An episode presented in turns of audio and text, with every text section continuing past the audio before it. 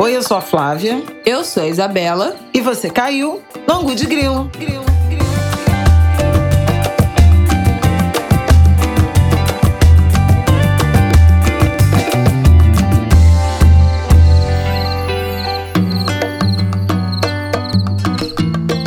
Gente! Boa terça-feira pra vocês. Fabiola tá fazendo careta aqui pra mim, porque eu sempre começo igual. Mas quem ouve o podcast sabe como é importante. Tem uma linha, né? Uma linha editorial.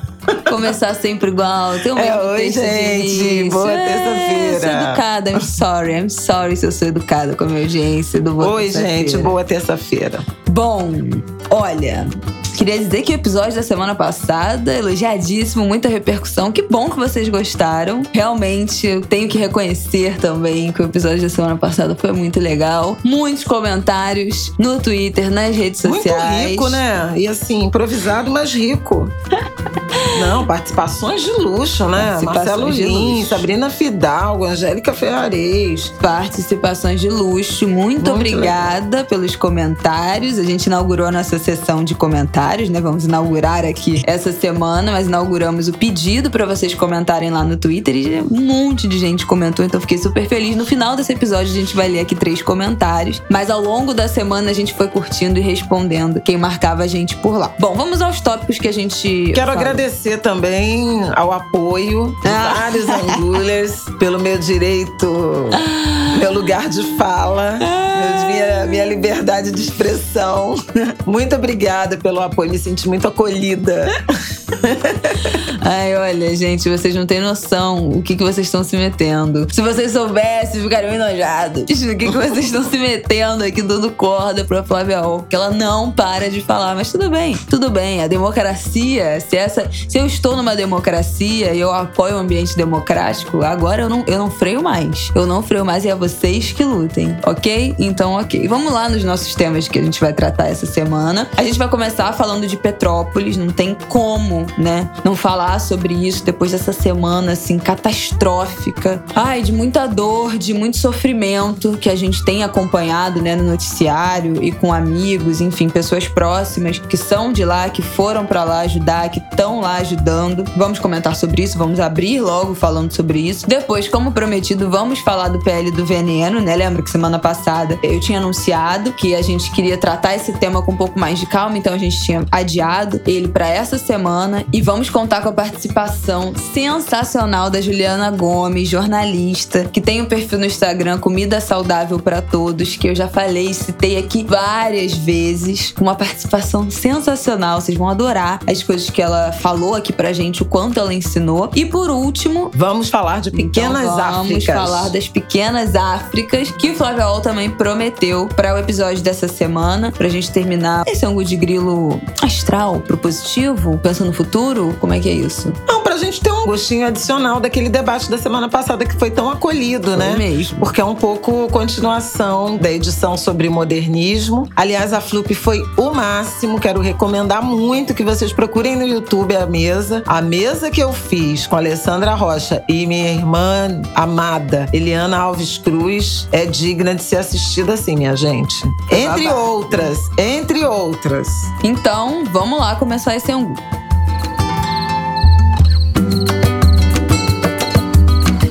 Bom, vamos começar falando de Petrópolis. Eu acho que dispensa grandes apresentações, né, grandes explicações, porque a gente, enfim, viu, acompanhou em tempo real tudo o que aconteceu. Quem é do Rio, durante a edição do Big Brother da terça-feira passada, aquela que teve a eliminação da Bárbara, aquela que teve mais informações e, e as imagens da expulsão da Maria, todo o intervalo do Big Brother entrava o plantão do RJTV atualizando analisando a situação da chuva. Na quarta-feira de manhã, a gente já amanheceu com imagens de calamidade no Bom Dia Rio. Então já foi uma tarde e uma noite na terça-feira de muita atenção, de muita tensão, e na quarta as imagens já eram desoladoras e devastadoras. E devastadoras. Né? Petrópolis foi destruída. Tudo isso vocês acompanharam, né, nos telejornais nacionais, para quem não é aqui do Rio, a edição do Fantástico Fantástico de ontem também teve minutos e minutos, dezenas de minutos sobre isso. Hoje a gente está gravando na segunda-feira, já são 176 mortes, 117 pessoas ainda estão desaparecidas, já é a maior catástrofe, já é a maior tragédia da cidade. O maior número de mortos na história tinha sido daquela chuva de 88, que foi muito citada né, na cobertura, isso. aquela grande chuva de 88. Nunca teve uma chuva tão ruim quanto aquela de 88, e na época eram, foram 171 mortos. Então já ultrapassou, já é a maior da história na cidade. Em se confirmando esses números, a tragédia de Petrópolis será maior que a de Brumadinho. Eu acho que isso dá a medida da gravidade. Brumadinho completou três anos em janeiro e foram 270 vítimas, 262 corpos né, resgatados ou restos mortais e ainda oito desaparecidos. Em Petrópolis, a gente está, como a Isabela falou, com uma estimativa que supera 280, né? se aproxima de, de 300 uh, eh, vítimas. É uma tragédia de proporções muito dramáticas, por vários motivos, né? Primeiro, uma, um território que é de forma recorrente devastado ou afetado por chuvas, deslizamentos e agora fenômenos mais intensos e frequentes em razão das mudanças climáticas. O último temporal, né, que deixou vítimas foi em 2013. 2011 também houve na região serrana do Rio de Janeiro aquele que foi o maior desastre natural da história do Brasil. Deixou quase mil pessoas entre mortos e desaparecidos, 918 pessoas mortas e ainda tem aproximadamente 90 pessoas que nunca foram encontradas. Essa tragédia alcançou, além de petróleo Petrópolis, em menor escala, na época foram um pouco mais de 70 vítimas em Petrópolis, afetou Nova Friburgo, afetou Teresópolis, São José do Vale do Rio Preto, algumas cidades ali daquela região serrana. Friburgo e Teresópolis foram as cidades mais afetadas. Agora, o que é espantoso é que 11 anos depois, uma década depois, a gente esteja vivendo em Petrópolis uma tragédia ainda maior e constatar que as medidas de prevenção que poderiam ser tomadas, tanto de prevenção quanto de alerta, não foram. Então, pessoas morreram sem sequer serem informadas do risco, né, que estavam correndo. No primeiro momento houve a informação de que as sirenes soaram, mas quando soaram já era tarde e pessoas foram mortas, alcançadas no transporte público, em ônibus, a imagem dos dois ônibus não, sendo gente, tragados pela água, mas muita gente de carro que procurou áreas altas, né, ruas altas e acabaram arrastando pela lama. Eu, inclusive, conversei com um professor daqui do Rio de Janeiro que dá aula há 19 anos em Petrópolis e ele fala que quando chove forte, é normal aquelas ruas que margeiam o rio, elas subirem, elas alagarem. E as pessoas que não são, e que são também, as pessoas que circulam pela cidade, procuram normalmente essas ladeiras, essas áreas mais altas para esperar a água baixar, para não encarar as vias inundadas. Dessa vez, essa estratégia estratégia ela foi mortal, porque a avalanche de água, de lama, de pedras desceu com muita força, né? A chuva foi muito intensa, choveu 260 milímetros em três horas, é uma coisa assim absurda. Não, é absurdo. A quantidade de água que, que desceu e a cidade não estava minimamente preparada. Então, assim, o que me parece devastador é isso. Você imaginar que dez anos depois não teve projeto concreto de escala de remoção de, de construção de habitação segura para essa população. Você manteve um modelo equivocado, né, adensado de urbanização. Acho que na pandemia isso pode ter se agravado, porque muita gente aqui do Rio, da capital, né, da região metropolitana, se mudou, foi quarentenar na Serra e se mudou, e isso pode ter também adensado ainda mais Petrópolis, porque uma classe média que sobe é, acaba atraindo né? Profissionais de serviço de toda sorte. É, isso pode ter aumentado também o tamanho da população. A gente tem uma questão dramática, que é o mapeamento, né? o zoneamento, o georreferenciamento de Petrópolis, do ponto de vista dos dados oficiais. Ele está parado no censo de 2010, assim como de todas as cidades brasileiras, porque nós não tivemos censo de 2020. Então, tem muita coisa que pode ter sido construída ao longo também desse intervalo de tempo e que não está nem mapeado. Então, Uhum. você via muita gente de prefeitura, autoridades, dizendo que não sabiam quantas casas tinham sido afetadas. Chegaram ao requinte de contar o número de unidades com base nas informações do Google Maps e contando com vizinhos sobreviventes, dizendo ali tinha uma casa, ali, Sim, ali, é. ali, ali. Mas essa tragédia que também alcança o nosso sistema oficial de informações, coisa que eu tenho denunciado muito aqui no Angu de Grilo, né? Uhum. a importância da nossa base de dados. Governo do estado e prefeitura, me parece que no primeiro momento subestimaram o tamanho do Com problema. certeza.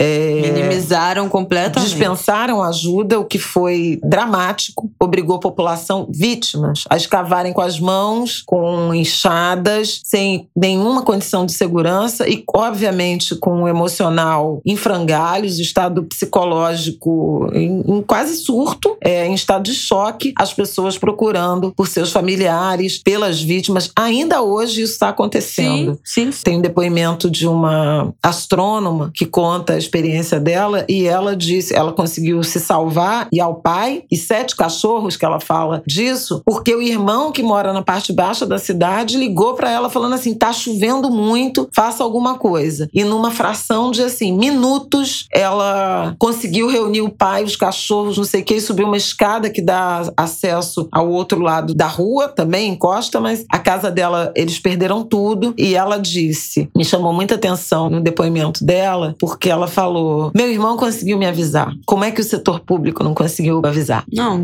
é surreal. Então, assim, é absolutamente indesculpável não apenas a falta de infraestrutura, de investimentos estruturais para uma região que é historicamente afetada pelas enchentes, pelo excesso de chuva, com risco de desmoronamento. O dado do IBGE fala que no- 24% da população de Petrópolis mora em área de risco de inundação ou deslizamento, É escorregamento. porque a geo- geografia da cidade já é muito capciosa, né? É. É um vale, é uma cidade que fica entre montanhas. Tirando a parte ali muito do centro, daquelas ruas principais e esse entorno desse rio, né? Do rio Quitandinha, que foi o que minha mãe citou, que sempre enche, assim. Começa a cair uma chuva, o alerta de cheias, que é o, o sistema de rastreamento de rios, de cheia de rios e tal, de vazão dos rios do estado do Rio, já começa a soltar no Twitter. Alerta de aumento do nível do rio Quitandinha. Iminência de transbordo. Atenção, não, não, não. É um clássico, gente. Todo mundo que acompanha, assim, né, que sabe mais ou menos, sabe que qualquer chuva, porque a cidade é um vale. Então, toda a água das montanhas, né, que desce daquelas montanhas, desaguam no mesmo lugar. Então, todo mundo sabe que aquela região é muito suscetível a isso. Agora, dessa vez, o centro foi afetadíssimo. Demais. Algo praticamente inédito. O centro de Petrópolis está, do ponto de vista de vias públicas, ruas comerciais, destruído. Destruído. As, E as o lojas perderam mal. tudo. O asfalto tá solto Levantando. pelas ruas, levantou.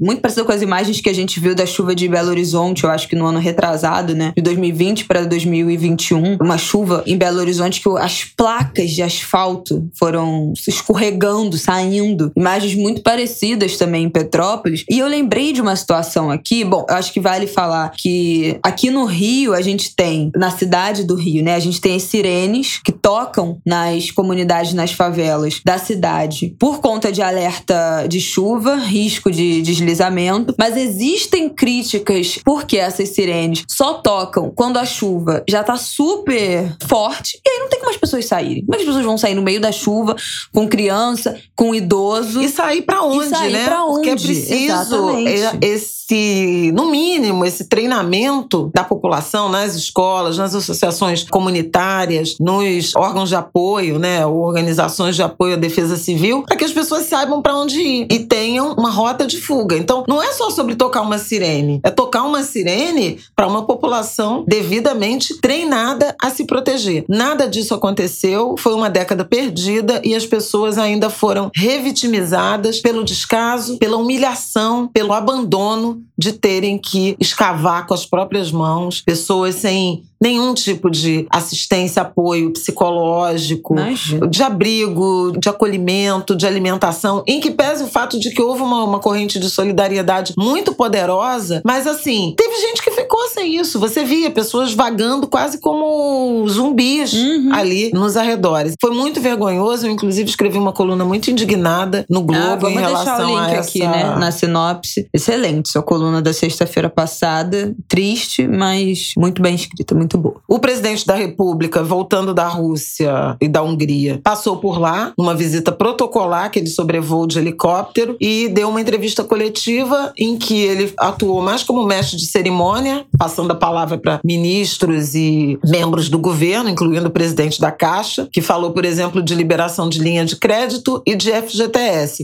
FGTS como se todo mundo tivesse emprego Não, formal. É brincadeira, É, né? assim, enfim. Bom. E aproveitou para fazer propaganda do giro dele pela extrema-direita, pelas autocracias europeias, encontrou com Putin e com Orbán, primeiro-ministro da Hungria, que é um extremista de é, direita, conhecido misógino, homofóbico. Ser uma péssima Enfim, pessoa. e o Bolsonaro disse que ficou por duas horas a um metro e meio de distância de, de Putin. E a indagação que eu fiz ao- no Jornal das 10 foi a quantos metros de distância ele ficou dos moradores de Petrópolis, das vítimas da enchente no seu próprio país. Há muitos, né? Porque ele sobrevoou de helicóptero. Então fica aí esse questionamento sobre o significado de empatia, de responsabilidade das figuras públicas. Esse homem não tem empatia por ninguém. Ele, bom, eu já falei isso aqui no Angus de 200 vezes. Ele odeia, ele odeia o Brasil. Ele odeia esse país, ele odeia ser presidente, ele odeia todos os brasileiros. Então, assim, ah, estou muito surpresa pela falta de compaixão. Estou surpresa. Eu estaria surpresa se ele tivesse feito algo de diferente disso, né? Eu acho que esse é o padrão. Esse é o que a gente pode esperar de um ser humano horroroso que é o nosso presidente nesse momento. Eu não tô falando que é um presidente, um político horroroso, é um ser humano horroroso. Além de um político horroroso. Mas eu queria citar uma coisa aqui que eu lembrei.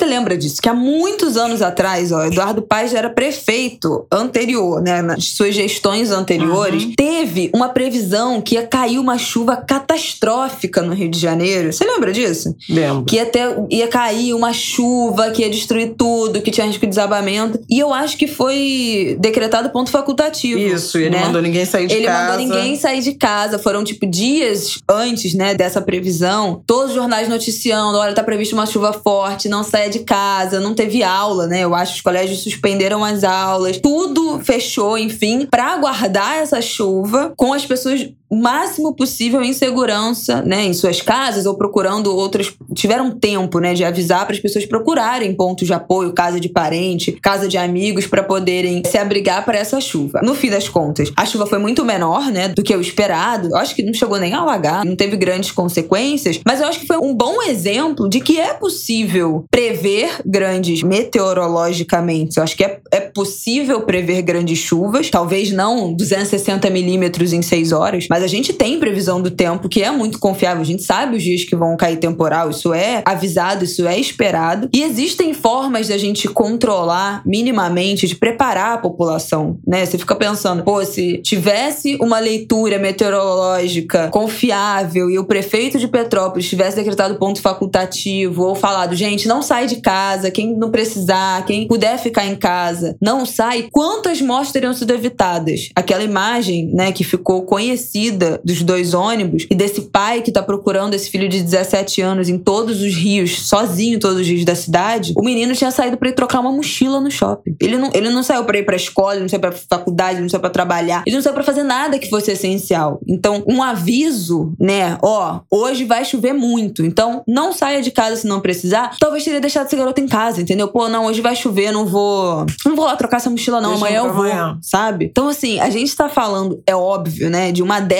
perdida em questões estruturais, né, de fiscalização das áreas de encosta, do desmatamento, da construção irregular, é, dos sistemas de, de drenagem. falta de política habitacional. Exatamente, de tudo isso que são grandes, imensas questões de estruturas políticas que envolvem, né, todas, várias secretarias, vários nichos, né, meio ambiente, é habitação, enfim, é transporte, é saneamento básico, envolve milhares de, de coisas. Mas, gente, dá um aviso pra população falando, ó, hoje vai chover. Então, se puder ficar em casa, se não for fazer nada de essencial na rua, não vá. Isso é muito pouco. E isso poderia ter poupado muita gente. Eu acho que é muito triste a gente ver como, mais uma vez, né, no, no Brasil, mais uma vez no Rio de Janeiro, como a vida não vale nada. Né? A vida não vale um anúncio na televisão falando, gente, não saia de casa. Ó, hoje vai cair um temporal. Vocês já não sabem que Petrópolis inunda, que Quitandinha sobe, é o maior perrengue. Então vamos ficar em casa, todo mundo, por favor, não vá trocar a sua mochila hoje. Sabe assim? É inacreditável. É inacreditável. Bom,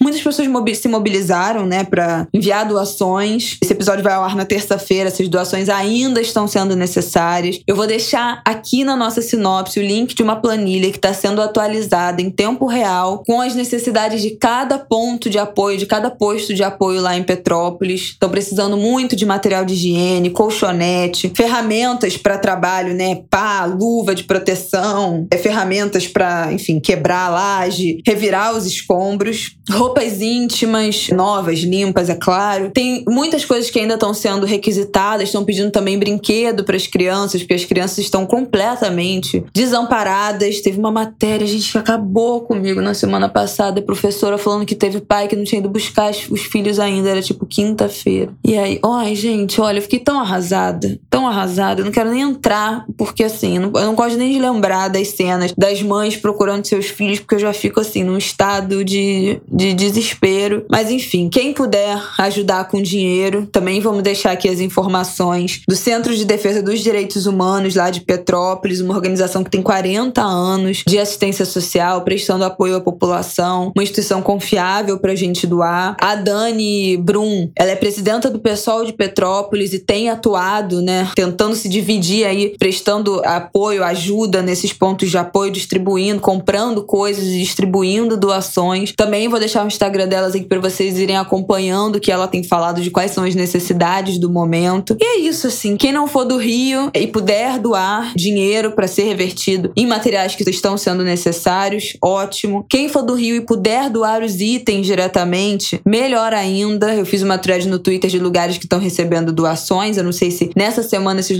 todos esses lugares ainda estarão recebendo, alguns receberiam só até essa segunda-feira. Mas o Ação da Cidadania vai continuar recebendo permanentemente, creio eu, porque eles têm enfim, outras iniciativas de assistir outras populações. No Galpão na Gamboa, foi lá onde eu levei para doar as coisas que a gente separou aqui. Muito rápido, nenhuma confusão, nenhuma fila, tudo muito tranquilo, tudo muito organizado. Então, recomendo que quem for do Rio e puder doar diretamente os itens, doem, porque é isso, o dinheiro, né? É óbvio que para quem é de fora é importante poder, enfim, participar dessa ação social, poder participar dessa rede de solidariedade, mas o dinheiro tem essa logística, né, da compra, da distribuição do dinheiro, a prestação de contas, enfim, tem uma logística mais complexa de, dessa divisão desse dinheiro e tendo os itens já facilita também um pouco esse processo. Vou deixar essas informações todas aqui na sinopse do episódio, porque essa é uma tragédia que ainda vai durar muito tempo, né? Essa, essa busca pelos é. desaparecidos, essas famílias que perderam tudo. Da cidade, né?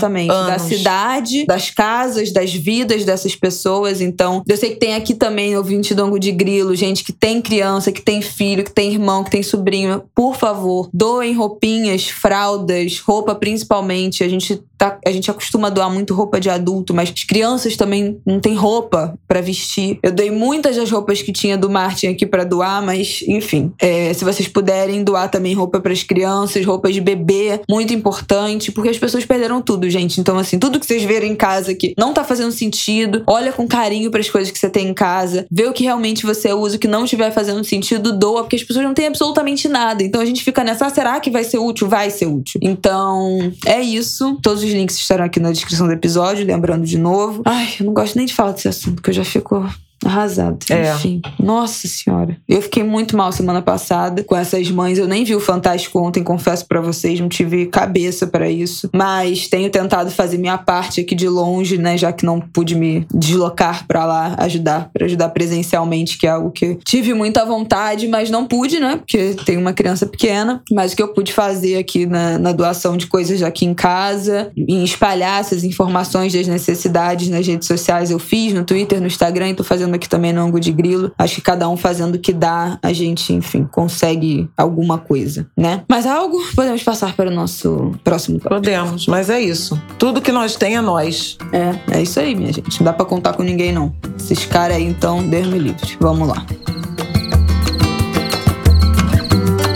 Bom, como prometido, vamos falar aqui hoje sobre o PL do Veneno, projeto de lei foi votado, né? Foi aprovado, o texto foi aprovado pela Câmara dos Deputados na semana passada. Creio que vocês devem ter ouvido, né, pelas redes sociais falando, mas é um assunto um pouco mais complexo, por isso que a gente resolveu deixar ele para essa semana para dar um tempo de eu fiz uma pesquisa com calma, li mais sobre isso, entrevistei, conversei com a Juliana Gomes, de novo jornalista do Comida Saudável para Todos. A Juliana tem um trabalho incrível. Ela fala muito sobre alimentação, sobre a, a verdade ou as mentiras, as verdades e as mentiras da indústria dos alimentos. Fala muito sobre agrotóxico. Ela tem um podcast chamado Jornal do Veneno, que ela fala sobre a indústria dos alimentos e as pegadinhas e as mentiras e as farsas. Fala sobre agrotóxico, fala sobre orgânico, fala sobre agricultura familiar. Ela explica muito desses conceitos que a gente vê e fala realmente sobre isso. Ela tem o blog Comida Saudável para Todos, que também tá lá no Instagram, nessa arroba. Vai estar tá tudo, os links vão estar tá todos aqui, vocês sabem que eu tento lembrar de deixar aqui na, na sinopse, mas agora eu tô mais focada nisso. O trabalho que a Juliana faz é sensacional. Ela é vegana e eu gosto muito porque ela tem uma visão muito com noção, sabe? Ela sabe que poder escolher o alimento é um privilégio. Infelizmente, no nosso país não é um direito. As pessoas estão catando osso, carcaça de animal dentro de caminhão. Então, não basta. Ah, não. Revirando lixo. Revirando lixo. Então, ah, não basta querer. É somente força de vontade para você ser vegana. Então, a Juliana tem uma leitura muito crítica em relação a isso. Ela fala muito sobre a indústria dos ultraprocessados. Eu aprendi muito com ela em relação a isso. Me tornei uma pessoa muito mais consciente em relação aos ultraprocessados e a esse consumo. Enfim, o trabalho dela é sensacional. Eu já citei ela aqui várias vezes, inclusive no episódio que a gente falou sobre nutricídio. É, ela também foi citada. Esse episódio tá super legal. Lá de trás, eu não, já nem me lembro mais, mas se vocês digitarem Angus de Grilo Nutricídio, vai aparecer. E aí, vamos começar, vou explicar aqui o que, que se trata esse PL do veneno. É um projeto que tá tramitando, tá em tramitação na Câmara dos Deputados há 20 anos. Ele é de 2002. E ele, basicamente, cria novas regras para aprovação e registro de agrotóxicos no Brasil. Angu de Grilo 57. Arrasou. Nossa, faz tempo. Nutricídio 57. Nossa, faz tempo mesmo. Parece que foi há menos tempo. A gente tinha acabado de completar um ano, olha só. Então, esse é um projeto que está tramitando há 20 anos, portanto, parado, né? Há 20 anos. Ele é um projeto de 2002, foi apelidado por parlamentares favoráveis de Lei do Alimento Mais Seguro. Piada, né? E pelos parlamentares contrários de Pele do Veneno. Bom, esse texto base foi aprovado no último dia 9 na Câmara dos Deputados e vai agora para votação no Senado. Ainda não tem a data fechada de quando vai ser essa votação no Senado, pelo menos até esse momento que a gente está gravando, mas tudo indica que não vai demorar, tá, gente? Então, eu até conversei com a Juliana se ela achava que a gente deveria esperar mais um pouco ter essa data marcada para trazer esse tema ou se era melhor a gente falar disso desde já. Ela falou: "Não, vamos falar disso logo, porque não vai demorar para entrar em votação e quanto antes a gente começar a popularizar esse tema e falar mais sobre isso e fazer com que as pessoas entendam a gravidade desse projeto melhor. Então, esse projeto altera uma lei lá de 89 que essa lei trata desde a pesquisa até a comercialização, os registros e fiscalização do agrotóxico. Ela altera vários pontos dessa lei 7.802, lá de 89. E um dos pontos dessa mudança que está previsto nesse, nesse PL é a troca da palavra agrotóxico os produtos passariam a receber o nome de pesticida. Que, segundo o relator do projeto, o deputado Luiz Nishimori, partido PL do Paraná, o termo agrotóxico é depreciativo. Então, gente, quando vocês ouvirem, ah, porque o pesticida não sei o que, saibam que é um é nome. Pois é, é, um é o nome fantasia. É o nome fantasia do agrotóxico. É um eufemismo, porque é tudo farinha do mesmo saco. É tudo da mesma coisa. Então, vamos lá quais são os pontos mais sérios em relação a esse projeto. O projeto propõe que se flexibilize flexibilize essas regras de aprovação dos agrotóxicos e acumula para o Ministério da Agricultura várias fases de decisões que tratam da liberação desses produtos. Então, ó, como é que é agora? Além, quando você quer aprovar um agrotóxico, além de ele ter que ser aprovado no Ministério da Agricultura, ele também precisa ser aprovado pelo Ministério da Saúde e pela Anvisa, a Agência Nacional de Vigilância Sanitária. Então, precisa de aprovação desses três órgãos. O Ministério da Agricultura avalia a eficiência desses defensivos, né, desses produtos no combate combate às pragas. A Anvisa rastreia possíveis danos relacionados à saúde humana e o IBAMA é o responsável por avaliar impactos ambientais dos químicos. Bom, o Ministério da Saúde, a Anvisa faz parte do Ministério da Saúde. E aí, mudando isso, todos esses órgãos têm hoje em dia, a responsabilidade podem desaprovar agrotóxicos que forem considerados de alto risco. A principal demanda que essa mudança do projeto de lei atende é acelerar o processo de registro, né, de aprovação desses agrotóxicos pelo poder público. Então, é óbvio, né, se hoje em dia tem que passar por três instâncias e passa a passar por uma só, de responsabilidade única e exclusivamente de um órgão, só do Ministério da Agricultura, isso acelera muito mais. Porém, sem passar pela Anvisa, pelo Ministério da Saúde, passa muito mais potencialmente produtos que tenham risco para a saúde humana, contaminação da água. Vou chegar lá. Então, essa, o que dizem as pessoas que são contras? Que esse modelo que passa por esses três esferas, né, Ministério da Agricultura, IBAMA e Anvisa, é uma estratégia que minimiza essa possibilidade de os agrotóxicos serem aprovados para atender exclusivamente os interesses econômicos do agronegócio. Então, é um jeito de segurar a aprovação de produtos que façam muito mal, que tenham potenciais riscos altos para a saúde humana. Outra coisa que também o PL se propõe é agilizar o registro desses produtos. Como centraliza em um ministério só, agora os produtos teriam dois anos, um limite de dois anos para que sejam feitas as avaliações e a emissão desse parecer para o registro. Hoje em dia, tem agrotóxico que chega a demorar 11 anos a aprovação. E aí, as pessoas que são favoráveis, né, à SPL, os deputados da, da bancada do, do agronegócio, dizem que aí, quando são aprovados, eles já estão defasados em relação à tecnologia. Então, essa proposta passaria a ter, propõe, né, que passe a ter um limite de dois anos para que esses agrotóxicos sejam avaliados e emitidos o parecer para o registro. E caso ele não seja avaliado dentro desse prazo, caso passe do, desse limite de dois anos, ele obrigatoriamente deveria conceder um registro temporário para os produtos. Então você pode usar. E aí, se lá na frente falar, opa, não, aquele lá, gente, aquele lá deu problema, hein? Isso não deveria ter sido legalizado, não. Isso não deveria ter sido aprovado. Aí volta atrás nesse registro temporário. Pelo amor de Deus, né? É uma tentativa, depois é retroativo. Como é que você faz com o dano que já foi causado por um produto que já tem registro temporário? Isso não existe. E aí, tem questões. Os pesquisadores da Fiocruz falaram que com essas mudanças, a Anvisa passaria, e o Ministério da Saúde, né, passaria a ter um papel somente consultivo. Então, assim, não poderia, de fato, opinar ou decidir questões técnicas. Essa parte estaria completamente na mão do Ministério da Agricultura e, portanto, na mão, né, do mercado, do agronegócio. E a parte de saúde, os pesquisas de saúde, dos efeitos na saúde humana e do meio ambiente,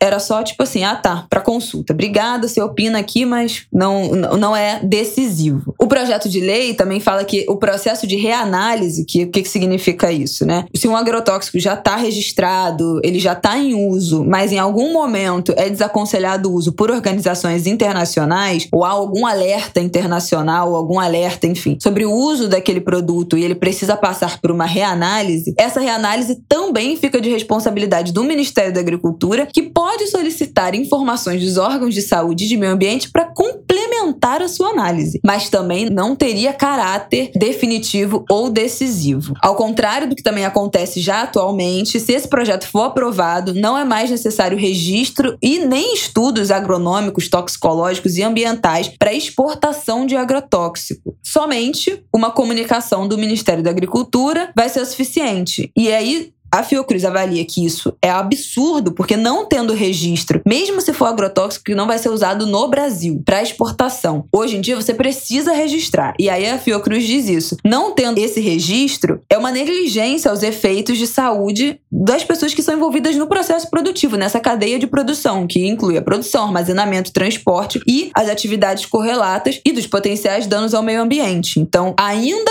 que não seja para uso no Brasil, os agrotóxicos que são produzidos no Brasil para exportação hoje precisam ter registro, precisam ser estudados e pesquisados. E a proposta do projeto é que isso deixe de acontecer e bastaria o Ministério da Saúde comunicar o que coloca em risco todos os envolvidos nessa cadeia de produção. Bom, a Fiocruz diz que esse projeto, essa iniciativa, tende a transformar o país, o Brasil, em uma referência mundial de, dos venenos mais tóxicos do mundo. Boa parte dessas substâncias já foi inclusive vetada em outros países por conta desses riscos. Os pesquisadores da Fiocruz também chamam atenção para esses danos causados, eles enviaram um documento na semana passada para os senadores, né, para essa próxima etapa, que será a votação no Senado. A Fiocruz já enviou um documento falando que promover essa flexibilização. Importantíssima essa iniciativa da, da Fiocruz. Não, o documento é sensacional. Falando que esse projeto de lei permite o registro de produtos mais tóxicos, como aqueles que causam câncer, problemas reprodutivos, distúrbios hormonais e problemas para o nascimento. O INCA também, Instituto Nacional do Câncer, já se manifestou contra a aprovação desse projeto lá em 2018, em outro momento que ele teve lá em discussão, anos atrás. E, de acordo com o INCA, o projeto possibilita o registro de agrotóxicos com características teratogênicas, mutagênicas e carcinogênicas, colocando em risco a saúde da população exposta a esses produtos e o meio ambiente. Bom, outro ponto importante contra né, a aprovação dessa PL é que os especialistas ressaltam que a aprovação desse projeto enfraquece as ações do Sistema Único de Saúde, principalmente as que tratam de monitoramento e vigilância da água, a qualidade dos alimentos, dos ambientes de trabalho das populações expostas aos agrotóxicos. A Anvisa, como vocês sabem, faz parte do Ministério da Saúde e faz parte do SUS, né? Isso vocês já sabem, porque a gente, isso foi muito falado durante agora a pandemia. Então, esses são alguns pontos pra gente entender quão grave, quão grave. Eu não tinha noção de nada disso. E aí eu fui pesquisar e fiquei estarrecida. Porque, tipo assim, é um sinal verde para passar qualquer coisa. Como é que você vai aprovar? Passa o rodo. Agrotóxico e não vai ter um parecer. Passa boiada, é, né? Como boiada, dizia o... o agronegócio. E veja, o ministro tudo. saiu, né? Ricardo Salles saiu do Ministério do Meio Ambiente. É importante a gente chamar atenção para esse ambiente de naturalização e de superexploração dos recursos naturais, de autorização ou de defesa primordial do interesse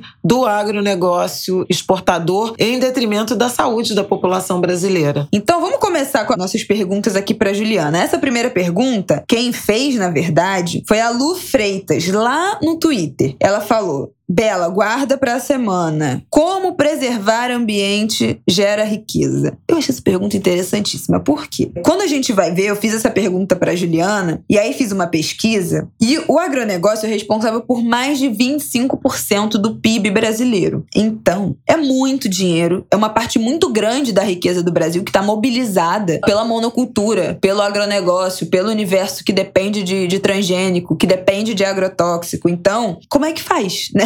Foi basicamente o que eu perguntei para Juliana. De um lado, a gente tem um clamor das populações tradicionais, dos ativistas, povos indígenas, quilombolas, é, clamando pela preservação da terra. Então, portanto, para encolher né, o agro, encolher a monocultura contra o desmatamento. Mas o que, que a gente faz com o PIB? Então, perguntei para ela como fez essa pergunta Lu Freitas: como preservar o meio ambiente gera riqueza? E aí, olha só o que ela respondeu.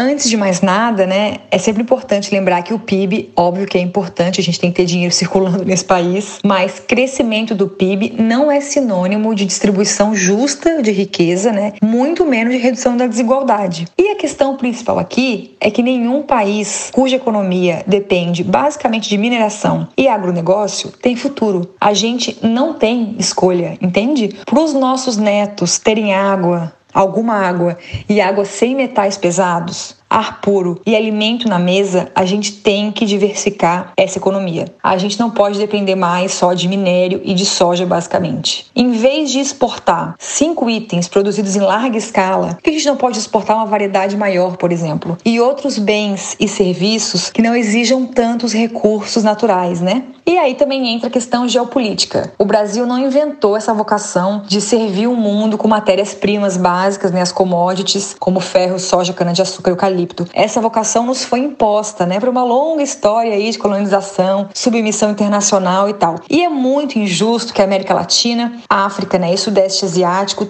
tenham que se envenenar e colher as maiores consequências de mudanças climáticas, enquanto outros países nadam em bem-estar e só exportam programinhas de computador, né? E só um último ponto sobre essa questão de preservação ambiental versus geração de riqueza, né? O Ailton Krenak fala muito sobre isso, assim como muitos povos latinos que defendem o bem viver. Quem diz que a natureza inteira tem que ser lucrativa. Existem outras formas de viver com dignidade, né, nesse mundo que não envolva transformar todas as florestas em algum tipo de dinheiro, riqueza, produção de alguma coisa, né? Então eu acho que é imprescindível que esse diálogo seja, né, entre meio ambiente e economia, inclua as pessoas que vivem na terra, os povos tradicionais e os ribeirinhos. Não pode ser um papo de universidade apenas, de economista, sabe?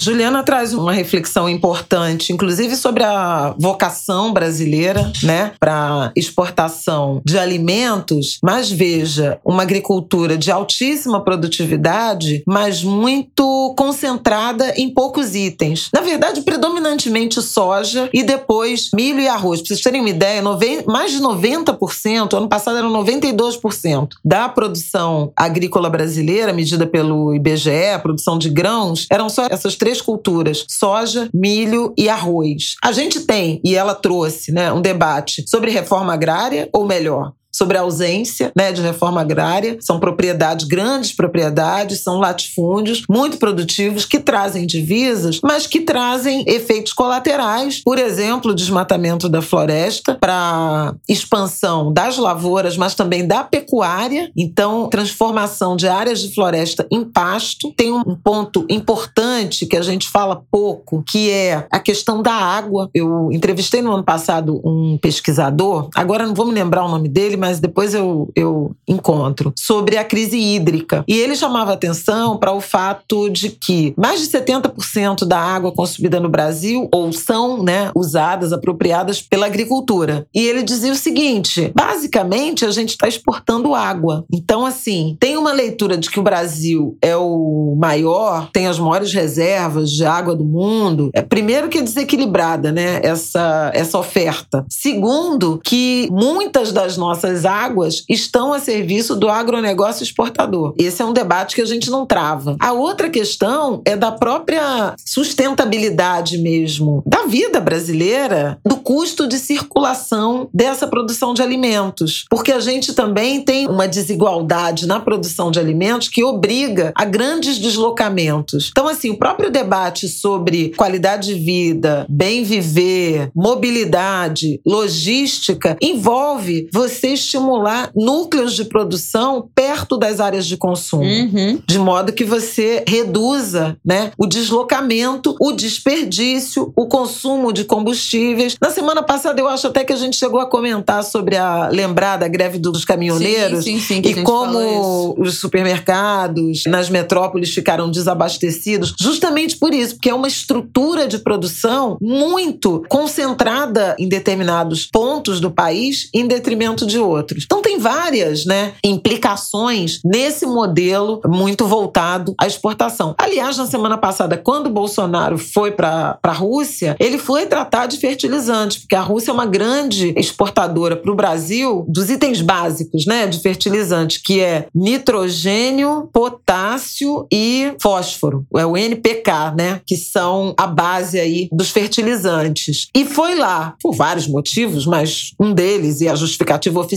foi essa relacionada à garantia de fornecimento de, de fertilizantes para o Brasil, em atenção ao agronegócio exportador, que é um apoiador do presidente da República. Também dá a medida é, do peso econômico desse setor e da influência política que tem esse setor. Então a gente precisa sofisticar o debate, aprofundar o debate sobre várias dimensões, a começar pela reforma agrária, pela uh, produção, pela agricultura familiar em particular. E Juliana vai falar disso na pergunta que a Isabela fez sobre racismo ambiental. Ah, antes disso, a pergunta original da nossa Anguler era sobre a economia, o que significa para a economia manter florestas vivas. Esse é um outro debate também super interessante, que é o debate dos serviços ambientais, é, de proprietários de, de terra receberem dinheiro para manter a floresta de pé, ou modelos agroflorestais em que você mescla vegetação nativa, reflorestamento né, nativo, com árvores frutíferas que são que podem ser é, complementares, gerando algum tipo de retorno financeiro para o dono dessa terra, sem prejuízo da floresta nativa. Essa é a vanguarda do debate no mundo. O Brasil, inclusive, já teve aquele Fundo Amazônia, que tinha muito a ver com isso, né, de,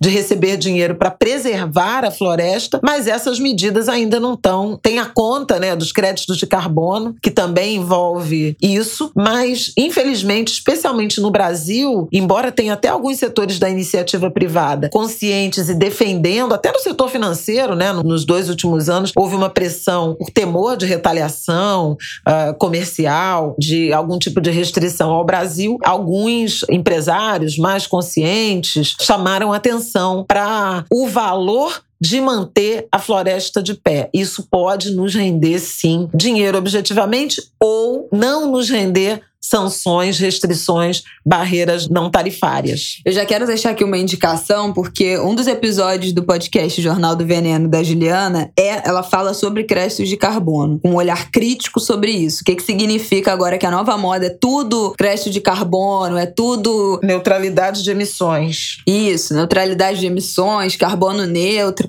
Ela fala sobre as armadilhas disso, mas eu acho que assim, não é difícil a gente já pegar qual é a ponta desse iceberg, né? O Emissão agora, zero. Isso. O povo agora faz tudo, destrói tudo, joga gás, destrói árvore, acaba com mata, que não sei o quê, e lança gás na camada de ozônio, fumaça tóxica e polui nascente. Mas aí fala: não, não, mas eu plantei aqui 300 árvores, então eu sou carbono neutro. Mas como assim? Você plantou 300 árvores que estão na muda, vai demorar 100 anos para essa, 20 anos para essa árvore virar alguma coisa e finalmente zerar o que foi a sua emissão há 20 anos atrás? Então acho que assim, isso, é, isso obviamente, né, é a ponta de onde meu raciocínio básico, basal, consegue chegar. Mas a Juliana destrincha, fala mais sobre isso nesse episódio do Jornal do Veneno, episódio 36. Ele eu acho que é o antepenúltimo, é um episódio recente, então é uma discussão ainda quente dela sobre isso. Outra coisa que a gente perguntou para ela também, muito importante, que combina muito com os papos que a gente costuma ter aqui no Ango de Grilo, sobre a gravidade que tudo isso, que esse projeto, que essa mentalidade, né, que esse, que esse foco no agronegócio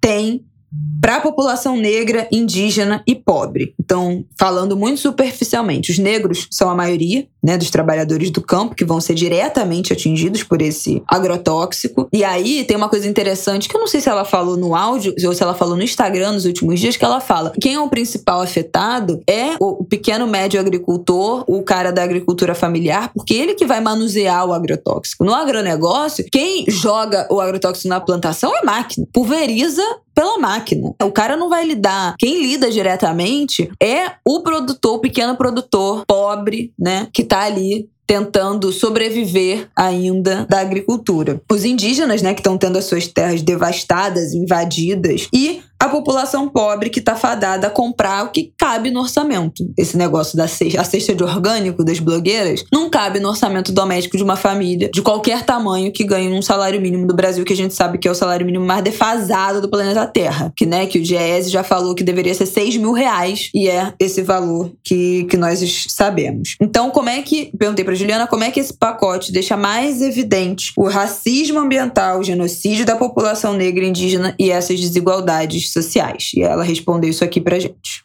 A gente pode dividir esse recorte racial né, em três partes diferentes. Né? Uma coisa são as pessoas negras, indígenas, pobres que trabalham para os grandes fazendeiros de forma fixa ou esporádica, né? E estão expostas diretamente a esses agrotóxicos no trabalho, no dia a dia, né? Ali aplicando e tal, sem segurança, porque ninguém tá nem aí para fiscalizar e tal. É como se a vida deles valesse menos mesmo, né? Outra coisa são os povos tradicionais e assentados que sofrem as violências mil, têm as suas terras e águas contaminadas, como o povo Turé Mariquita no Pará, que não tem água potável para beber nesse momento, porque as plantações de óleo de palma na região região entupiram os rios de agrotóxico. Ou eles morrem intoxicados ou de sede. A gente também tem muitos casos de fazendeiros que usam agrotóxicos como arma de guerra para expulsar as populações tradicionais e campesinas de suas terras, né? E por último, a gente também tem a questão urbana das populações periféricas periféricas, negras, pobres e tal, que têm menos acesso a alimentos saudáveis e sem veneno. E esses três pontos se agravam com o PL do veneno, né? Porque o projeto simplesmente torna tudo mais fácil. Vai ter menos regulamentação,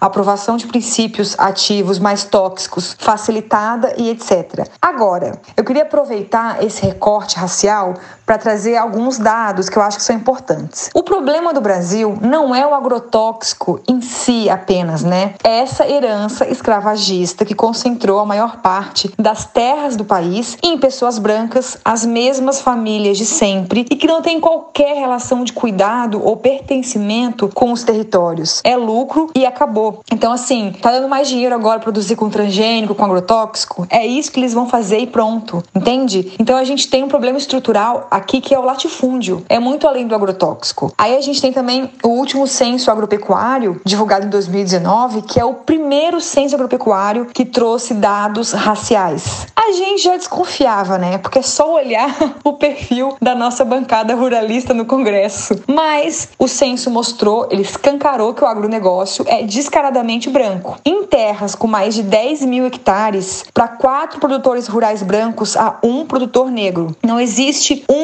um único produtor rural negro em terras com mais de 10 mil hectares em cinco estados brasileiros: Ceará, Rio Grande do Norte, Paraná, a minha terra aqui, Santa Catarina, e Rio Grande do Sul. E outro ponto que é muito importante é o que as pessoas cultivam. Em geral, produtores negros, indígenas e assentados produzem mais diversidade de alimentos e alimentos para o consumo interno. Os fazendeiros brancos, esses latifundiários né, de grandes terras, são focados na exportação. Produzem cana, soja, carne de boi, criação de peixe e café, principalmente. E para fechar, eu quero lembrar aqui também que alimento sem veneno não pode se tornar um fetiche, gente. A gente precisa tirar esse foco daquela bandeja de pitaia orgânica, 15 reais, no mercado gourmet, sabe? Porque produzir alimentos sem agrotóxico é uma tecnologia dos povos tradicionais de milênios. No Brasil, por exemplo, o povo quilombola Calunga, né, em Goiás, nunca usou uma gota de agrotóxico para nada e sobrevive da venda de óleo de pequi, castanha de baru, gergelim a preços muito acessíveis. A gente também tem uma galera produzindo alimentos sem veneno em hortas comunitárias das periferias, em assentamentos da reforma agrária, mas para abaixar esse preço, tornar os alimentos mais acessíveis, né, mais gente, essa galera tem que ter apoio de logística para conseguir o empréstimo e tal. Alimento orgânico não é coisa de gente branca descolada e gratiluz, nada disso.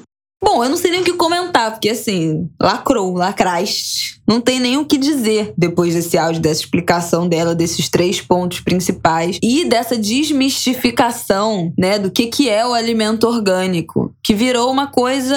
É isso que eu falei, a cesta de orgânico das blogueiras, que você paga um valor mensal de, sei lá, 70, 60, 80 reais por semana para receber uma cesta de orgânico na sua casa, mas não é sobre isso, né? Teve uma coisa até que é muito curiosa que a Juliana botou no. Acho que foi no último fim de semana, ela fazendo um suco de melancia, ela falou: aproveitem para comer melancia agora porque melancia é fruta do verão. Se você comer melancia fora do verão, não tem gosto de nada. E a gente é acostumado, a gente não é acostumado com frutas da estação, legumes da estação. A gente quer comer tudo o ano inteiro, né? Isso também é um reflexo disso do que ela falou. É, a gente não respeita, e aí, portanto, né? É por isso que existe transgênico, é por isso que existe agrotóxico, os ciclos também da natureza. Tem época que não vai dar para produzir tal coisa. A temperatura, o calor, o frio, né? O clima não atende à produção de certas frutas, de certos legumes. E aí a gente força essa barra porque tem que comer melancia em qualquer momento do ano. É uma desconexão, né, com, com a natureza, com, com os processos da natureza, com o tempo da natureza. Eu acho que isso que me bate quando ela fala isso, que os latifundiários não têm qualquer conexão com a terra. E é muito diferente, a gente já citou aqui várias vezes, né, a conexão dos quilombolas e das religiões de matriz africana que tem com a preservação do meio ambiente. A gente já citou aqui o, o, livro e as falas do Ailton Krenak, que nos últimos anos tem falado muito sobre isso na mídia, em eventos literários, enfim, o livro dele. Ideias para adiar, o, fim, do o fim do mundo. Foi mais vendidos na, na Flip, enfim, no ano de 2020, 19. 19, 20, né? 19. 19. E ele fala também, isso a montanha, né? Ele fala montanha é meu pai, é meu irmão, eu não lembro mais qual é a referência. Avô. Meu avô, isso. A montanha é meu avô, né? Então é outra relação com a terra, que inclui uma identificação espiritual também, né? Além de, de ancestral, mas espiritual, e de respeito aos seus tempos, de respeito aos seus processos. E esse negócio a gente encurtar as distâncias do alimento, muitos produtores de orgânicos ou pequenos produtores das bordas das cidades fazem essa provocação. Quantos quilômetros percorreu o alimento que você está comendo agora? O ideal é que seja o mais perto possível, né? Para encurtar essas distâncias. Foi o que minha mãe falou ainda agora. E isso também tem a ver você se alimentar do que a sua região produz, do que o seu entorno produz, encurta essa distância, significa que você vai estar se alimentando de um produto que requer naquele momento menos agrotóxico para se desenvolver. Por quê? Porque está na sua sazonalidade, porque está na sua no seu clima ideal. Por isso que a gente fala tanto, né, os nutricionistas estão de acordo com essa alimentação saudável, sem ultraprocessados, falam tanto de fruta da estação, legume da estação, aproveita. Os da estação serão os mais saborosos, os que terão menos interferências de, de dos agrotóxicos, menos interferências de sementes transgênicas, porque são os que estão mais viáveis para serem cultivados naquele momento. Então acho que a Juliana arrematou. Não tem nem o que, tem nem o que falar. Não, foi muito boa essa análise, porque são muitas dimensões, né? Muitas. Do trabalhador diretamente, da sociedade. Nossa, muito legal. Parabéns. E obrigada. e a última pergunta que a gente fez para ela, ah, eu queria até deixar antes da gente passar para a próxima, ela fez uma indicação de uma mulher quilombola, mestre em saúde pública, engenheira agrônoma, militante de agroecologia, a Fran Paula. Vou deixar aqui também na nossa sinopse o link do Instagram dela. Ela falou: "Quero recomendar para vocês indicarem para audiência do Angu. Ela é filha de agricultores quilombolas, trabalha como educadora ambiental, tem falado muito sobre a pele do veneno. Uma mulher quilombola, negra, pra gente acompanhar, conhecer o trabalho e aprender mais também sobre tudo isso que a gente tá falando. Última pergunta que eu mandei pra Juliana, que eu acho que vale botar aqui pra gente acordar coletivamente quanto sociedade, foi: existe algum contexto, algum momento do planeta, do mundo, algum caso em que o uso de agrotóxico seja verossímil, seja válido, que não seja um atentado ao meio ambiente, essa nossa saúde? Tipo assim, ah, mas se usar só um pouquinho. Ah, mas não sei, sabe? Tem algo que se explique, que seja justificável esse uso? E aí ela respondeu hum. categoricamente Ela respondeu categoricamente isso aqui. Não, não existe. E a gente pode falar isso pegando só a questão de saúde mesmo, nem precisa ampliar para a questão ambiental e tal. O Instituto Butantan fez um estudo em peixes, publicado em 2019, com 10 agrotóxicos usados com bastante frequência no Brasil, e as conclusões foram que mesmo as doses mínimas, ainda menores que as permitidas no Brasil, mataram embriões dos peixes ou causaram deformações muito graves. Em dezembro do ano passado, eu participei do Seminário Sul-Brasileiro sobre os impactos dos agrotóxicos e transgênicos. Foi uma apresentação geral, assim, de últimas pesquisas sobre o tema e tal. E, assim, a vontade é de sair quebrando tudo ou de sair chorando. Porque, olha, uma das pesquisas apresentadas no seminário foi de um médico endocrinologista e ele explicou de forma muito, muito direta que não existe uso de agrotóxicos sem consequência para a saúde humana. Qualquer dosagem, em qualquer diluição, vai trazer algum risco para o nosso sistema endócrino pelo menos. E no geral, crianças e mulheres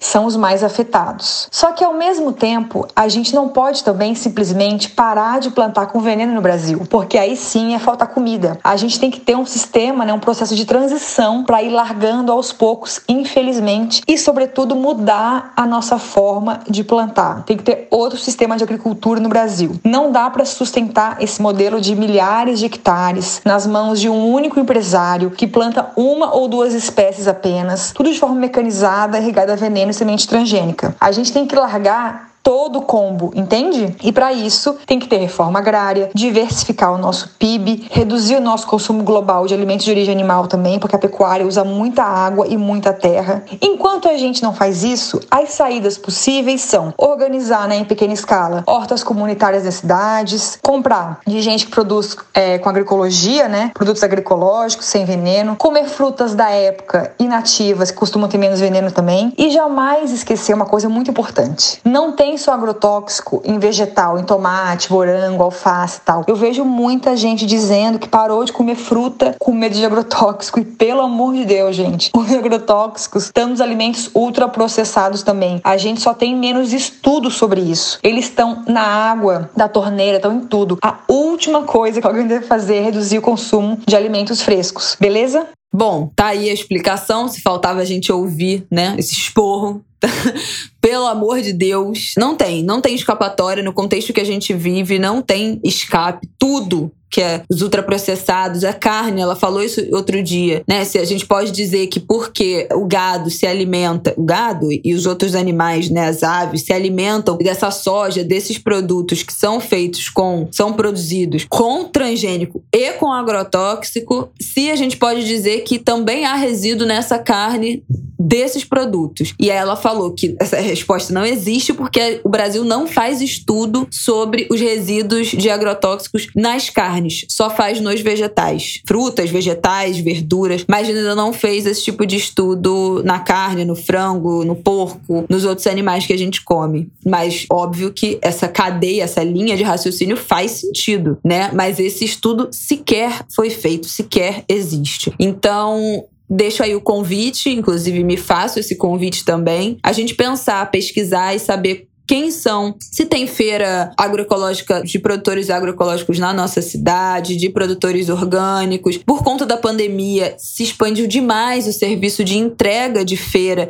de produtores da região, pelo menos aqui no Rio de Janeiro tem vários para todas as zonas do Rio, de produtores da Serra, do Norte Fluminense, das bordas da região metropolitana, que entregam no Rio de Janeiro. Alguns entregam, fazem entrega todo dia, outros uma vez na semana. E aí eu acho que vale também o nosso nosso planejamento. Tô falando isso como esporro para mim mesma, tá? Vale o nosso planejamento de pedir com antecedência, de pensar com antecedência para poder, em vez de ir nas grandes redes, nos mercados ali na facilidade, na rapidez, fazer essa escolha pelo pequeno produtor que vai produzir o alimento mais de acordo com a sazonalidade, com menos agrotóxico ou pelo menos é, ou orgânico ou com menos agrotóxico, que vai encurtar essa distância do alimento, da produção até a nossa mesa, tudo que a gente já falou aqui. Acho que também aí a nossa entra a nossa responsabilidade da nossa organização doméstica doméstica, o nosso comprometimento com a nossa saúde, com a saúde dos nossos filhos, né? Já fico aqui noiada. Por quê? Porque o Marte não come só orgânico. Aí já fico, ai meu Deus, meu filho tem que comer só orgânico. Enfim. Ai, e a gente pensa que essa discussão que a gente está tendo aqui, gente, é muito bolha, né? Infelizmente, é uma discussão que tá muito, muito, muito, muito dentro de uma bolha que boa parte, ou diria que a maior parte do Brasil sequer pode pensar em escolher onde, quando e como vai comprar o e de quem vai comprar o alimento. Mas é importante frisar isso também. Bom, encerramos esse tópico? Já esse episódio já tá. Sim. Nesse momento tem uma hora e dez, ainda falta um tópico aqui na, na gravação. Pelo amor de Deus, gente, I'm sorry. Mas vocês falaram que, que era para deixar rolar, então é isso aí, bem feito. Quem reclamar, eu vou excluir aqui da audição no. Não tenho nem esse poder, mas enfim. Vamos lá para o nosso último tópico, então. Será que a gente consegue falar dele rápido, Flávio? Vamos ver. Não, acho que vamos. Bom, então, Pequenas Áfricas. Promessa é dívida.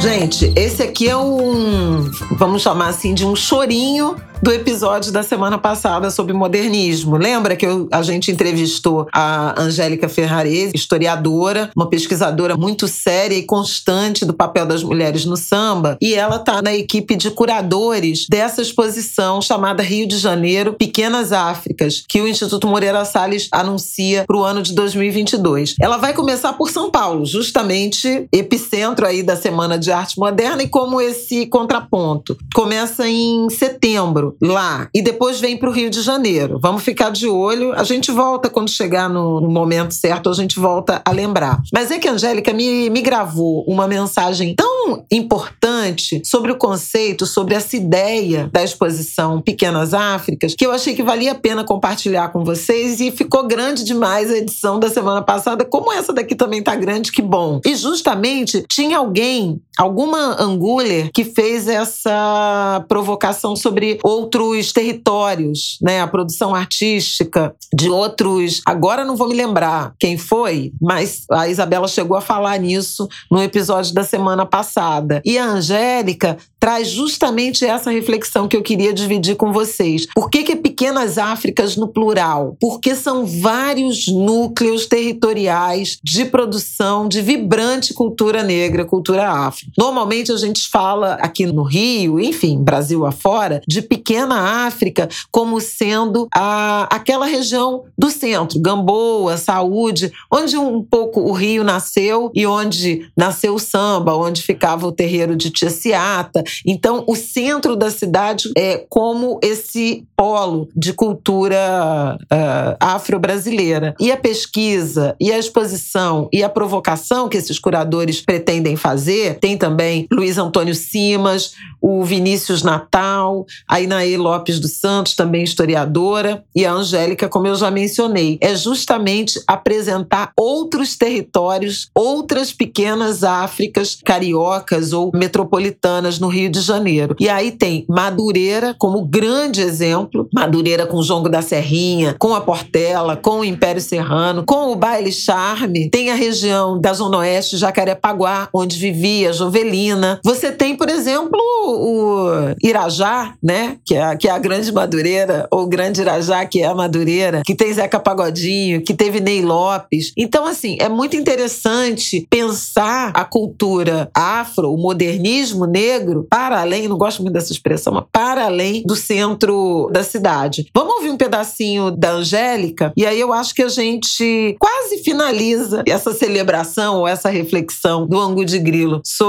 o modernismo sobre os 100 anos né, da Semana de Arte Moderna e tudo que ela significa, eu digo quase porque a gente ainda vai ter uma participação adiante da Carolina Casarim, autora de um livro que a gente indicou na semana passada, o Guarda-Roupa Modernista de Tarsila do Amaral e Oswald de Andrade. Como a moda serviu também a esse movimento. Muito interessante a tese de doutorado dela. Estou em contato, a, Carolina é uma angulha Ai, que mandou mensagem. É não, qualificadíssima. Uma coisa impressionante. É, ela mandou mensagem no Instagram e a gente está se falando e vamos ter uma participação dela aqui nas próximas semanas, um pouco fechando, se é que será a hora de fechar. Vamos ouvir a Angélica para a gente fechar esse episódio, que a Isabela já tá... Misericórdia, já tô em cólicas aqui, hein? Mas vocês pediram.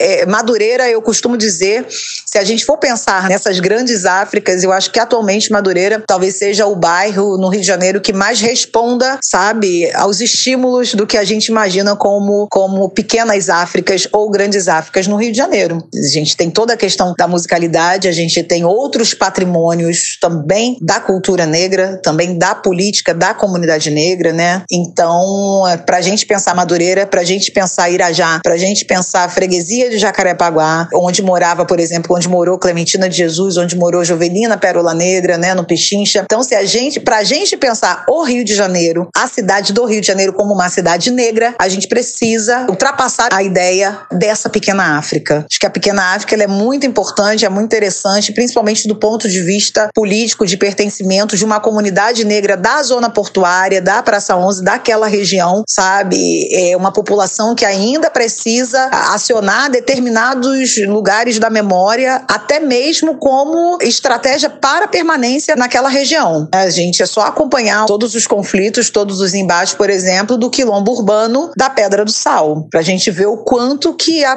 população, a comunidade negra que mora no quilombo urbano da Pedra do Sal e nos arredores precisa sim acionar a ideia de uma pequena África como pertencimento, para estar ali, territorialmente, para poder estar ali morando. Agora, para a gente poder pensar a cidade de forma mais mais ampla para a gente poder pensar a costura dessa cidade pela comunidade negra, que é a, a população que está andando no trem, sabe, que está fazendo os deslocamentos, então que tem trânsito, né? A população que está transitando desde sempre. Então a ideia da pequena África ela fica pequena para gente.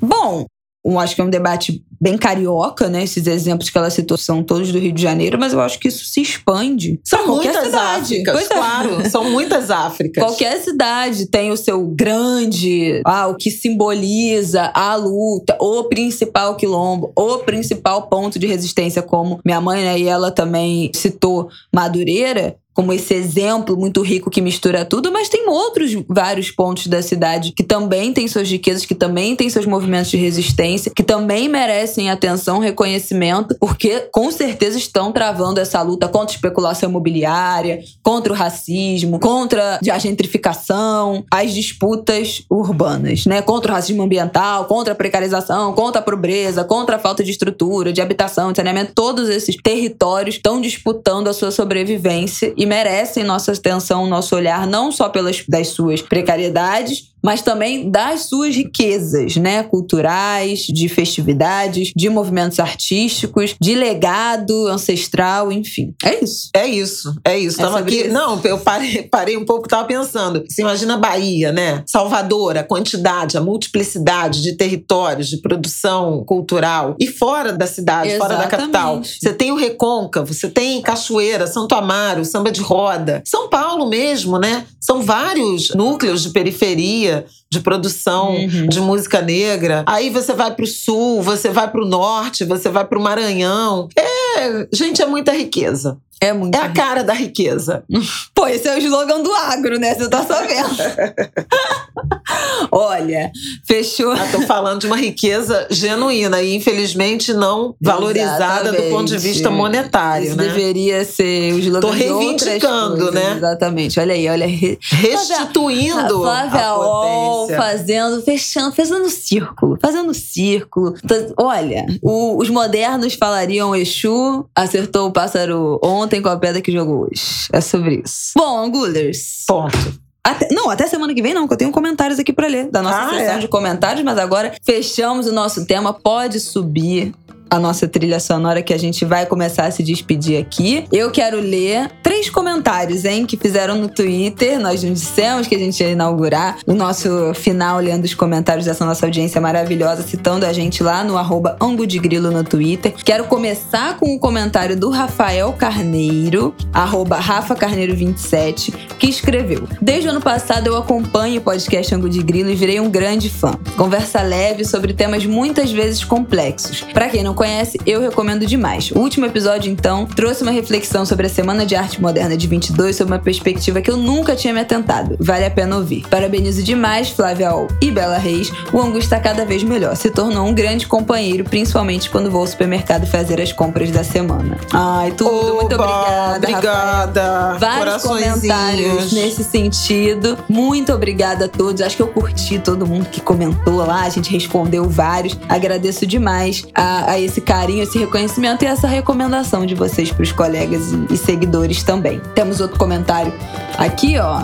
Quer ler, Flávia? Lê esse aqui para nós. Comentário da Laura, arroba Alquaresma. É, assim como a Flávia Ol, eu tô fascinada com os debates sobre a semana de 22. Abri todos os links indicados no ângulo de grilo e, coincidentemente, tô lendo João do Rio e Lima Barreto é o próximo da lista. Ah, Arrasou. que alegria. Fiquem de olho Alguém, Laura entende perfeitamente o que eu senti no domingo que passou. Muita gente empolgadíssima com esse debate, muitos comentários nesse sentido. Meu fim de semana que passou foi dedicado ao cinema, a gente ainda vai vir, porque vem aí o Oscar, né? E aí, vem aí, vem aí. É, e eu já tô começando a ver algumas coisinhas muito interessantes. No fim de semana eu assisti Mães Paralelas, o filme mais recente de Pedro Almodóvar. Meu Deus do céu. Não, minha mãe me falou só, só a premissa do negócio, eu já falei, não quero ver isso não. Ih, não, muita filme é tristeza. é incrível. Aliás, vamos ver se os nossos ângulos acham que a gente deveria inaugurar aqui uma outra sessão no fim do episódio, indicando coisinhas que a gente assistiu. A gente também faz isso informalmente, é, mas né? formalmente, né? Se vocês quiserem acharem que faz sentido, ou se vocês acharem chato, se manifestem lá no nosso arrobango de grilo no Twitter. O último comentário aqui que eu queria ler é da arroba XaninhaLove18, que falou: Eu nunca curti podcast, achava um saco, e como gosto muito do humor temperamental da Bela Reis, comecei a ouvir o Ango de Grilo e nunca mais parei. Às terças fico ansiosa para ouvi-las e, inclusive, amo as longas explicações da Flávia Ol, na qual Bela Reis sempre trava de maneira não tão sutil. Vários também comentários falando isso. Deixa a Flávia falar, deixa rolar, não interrompe ela, a gente quer Ango de Grilo de duas, três horas. Gente, pelo amor de Deus, mas tudo bem. Hoje eu deixei rolar, vocês viram, né, que não, não fiz nenhum tipo de interrupção e eu não tenho como não referenciar. Eu até compartilhei rindo esse comentário aqui de um ouvinte que foi uma. Esse foi uma crítica verdadeira. Ele falou: o Angu de Grilo, no machismo tem o man interrupting, no Angu de Grilo tem o filha interrupting. Flávio Oliveira parece ter mais liberdade para falar na Globo do que no próprio podcast. Decepcionante. Ele terminou com decepcionante. Gente, é apenas. É apenas uma, uma, uma tentativa, né? De uma edição aqui. Porque senão o papo vai embora. E aí a gente também, às vezes, acaba enveredando para outras coisas que já não. Já, enfim, fuga o Minha tema. Minha chefa. Mas eu tô. Agora eu tô tentando deixar rolar mais, né? Fiz mais assim. Vamos ver, vamos ver. Fuga ao tema no ângulo de grilo. É, eu tento dar uma segurada. Mas os seus pedidos são uma ordem. Nosso amigo falou que é decepcionante a filha interrupting. Não, não queremos, não queremos decepcionar nossos angulers. Então vamos lá. Gente, muito obrigada. Até semana que vem. Boa semana para vocês. Comentem lá no nosso arrobango de grilo o que, que vocês acharam lá no Twitter. Pra gente estar tá de olho. Sempre sugestões também, tudo lá. Vamos ficar mais de olho nessa nossa arroba e essa nossa sessão aqui de comentários. Pois é, bom carnaval, né, pessoal? Ah, carnaval é, que não vai ser carnaval, enfim. Ah, esse carnaval ah, que é só feriado. Esse carnaval é só feriado, é, festas pagas e aglomerações Feriados fechadas. e eventos. Ai, mas ai. seguimos. Tudo aquilo que já comentamos, né? É isso. Bom descanso pra vocês, bom enfim, divertimento aos que forem viajar, comemorar, pular esse carnaval de alguma maneira. Usem máscara. Ah. Os solitários Vacinem-se. Quem não tomou a dose de reforço ainda, aproveita essa semana. Exatamente. É... E, por favor, levem os seus. Tem mais de 30 milhões de brasileiros Exatamente. que já deveriam ter tomado a dose de reforço e não tomaram. Pelo amor de Deus. É isso, gente. Até semana que vem. Um beijo. Beijo.